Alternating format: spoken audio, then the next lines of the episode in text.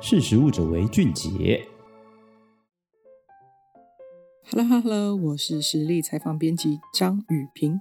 在生活中，你常常吃到或者是喝到香草佐料或者是香草茶吗？也许在二三十年前的台湾，并不像现在这么盛行无咖啡因的香草茶包饮品哦。对于香草，你有什么样子的想法？是不是印象中的香草，我们通常脑海里面会先浮现的画面是？法国普罗旺斯的薰衣草田，这种比较具有南欧风情的一种饮品。而善于取经跟活用的日本人呢，那么在三十年前就蛮流行香草的种植，把香草应用在生活的饮食里面。随着现在社会压力大，台湾把香草应用在芳香疗法跟饮食也越来越普遍，在量贩店或者是咖啡厅、餐厅也都能够点到香草茶或者是花草茶的饮品。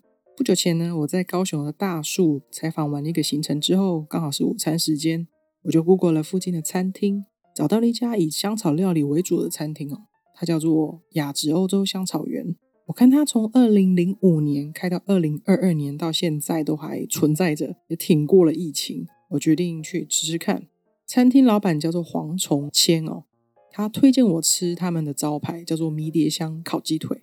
当餐点上桌，我看到餐点之后，简单的冰镇的红萝卜跟蔬菜的配菜，杂粮五谷饭，再配上看似普普通通的鸡腿，我第一时间其实没有什么太多感觉。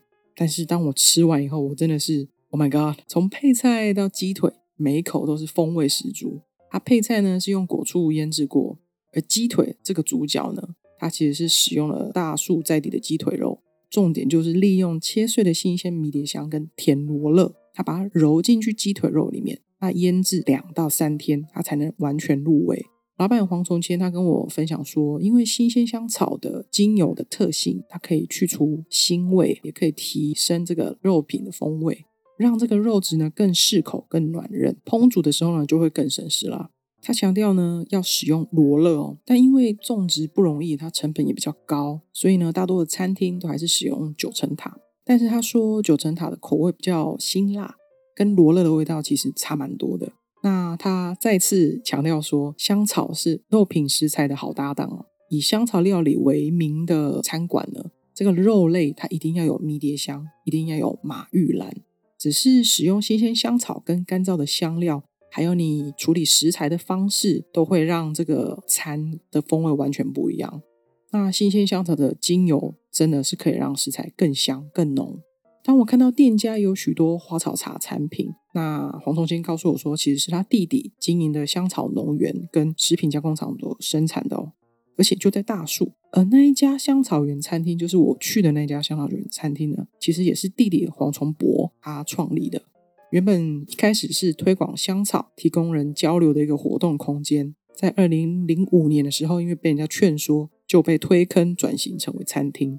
后来呢，再由哥哥黄崇谦来接手承接。那平时说到大树，我一直以为只有凤梨啊、荔枝、玉荷包，原来还有这样的香草园。然后我沉睡已久的记忆就突然浮现了。原来我小时候呢，曾经参加农业体验的一个团队哦，来到这个同样这个地方推广香草的空间。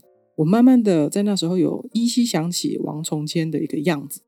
原来他从二十七年前哦，就在做香草食农教育到现在。我那时候就决定，哎，我想要来采访他。黄崇博呢的香草园，他是用温网式，尽量以有机方式来种植香草，他自产自销。作为香草酱跟香草茶包，他说台湾其实很适合种植各种香草，只是要做好维护哦跟管理。唯一比较不适合的就是种植花草类型的香草植物，就只是单纯气候并不适合。那花草类呢，只能仰赖进口。我见到他的时候呢，他立刻泡了一包他自制的防疫茶包。我当然也参观了一下他的茶包加工的地方哦。他告诉我说，这个防疫茶包其实是在二零二一年，就是去年。前中研院院长啊，汪启慧跟研究团队他们发表过，薄荷和紫苏这两种香草可以舒缓喉咙不舒服以外呢，也有抑制病毒的效果。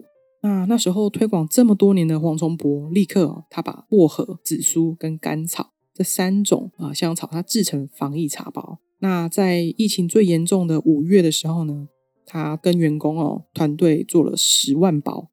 他想尽办法，送到 ICU 的重症病房医护人员手上。他那时候是希望传达给疫情期间最前线人员的一个敬意哦。原本他以为送完之后就不了了之，而且那个时候他是希望说，在疫情期间，因为大家人心惶惶嘛，他希望疫情期间让公司员工有事情可以做。他没想到，就陆续开始收到呃这个防疫茶包的订购。而除了茶包，他也制成腌蘸酱料，还有沙拉酱。这么多年来，其实他在全台各地啊，美国还有中国都有固定的市场。他主要呢是销售这些酱料给火锅的店家。他同时也帮餐饮业者做代工做酱料，就是别人贴标签，但是食材还是由他出的。那黄崇博呢，他强调说，他们的酱料是纯香草和基本的糖啊、盐啊、油，并没有多余的防腐剂跟添加物，只要做好冷冻跟冷藏这样的保存就可以了。我自己有买回家吃吃看了，因为平时在高雄哦，天气很热。其实吃生菜的时候，你你还要另外去买酱料这件事情，让我其实就有点退步，因为我想要好吃的酱，但是通常都是千岛酱啊，或者是油醋酱啊，但是没想到用香草做成的沙拉酱，味道可以这么的特别啊！我的保存方式就是必须冷冻起来，那需要的时候再退冰，这是唯一在天气比较热的时候的一个小小缺点。那黄崇博呢，其实推广这么久，嗯，他也曾经感到蛮孤单的。他说他一路走来，也慢慢挺过了一些难关。那后来其实呃有许多的跟进者在台湾的各地也开始种植跟推广。那他曾经也都蛮乐于分享这些资源的。那我问他说：“诶，为什么台湾人其实不太像欧洲人或是美国人这么喝香草茶呢？”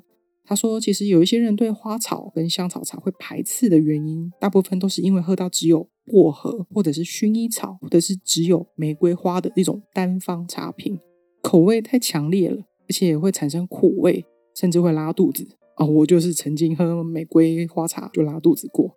他说香草茶一定要以复方多种搭配，风味才会比较好。像是薄荷可以搭配甘草或者是甜菊叶，这样口味才会平衡好喝。所以他的香草茶包产品都会是复方为主。所以比较特别的是，在台湾的国内的餐厅或者是饭店，你看到的香草茶包，很有可能百分之八十都是来自黄崇博他们家的。那黄崇博呢，接下来他还有香草的推广新任务，欢迎你收看本期节目的相关连结哦，有更详细的介绍。谢谢你今天的收听。如果夜深了不想喝咖啡，不妨也泡杯有复方型的香草茶，或者是你自己调配不同单方香草茶包，让今天晚上睡得更好吧。那我们下次空中见喽，拜拜。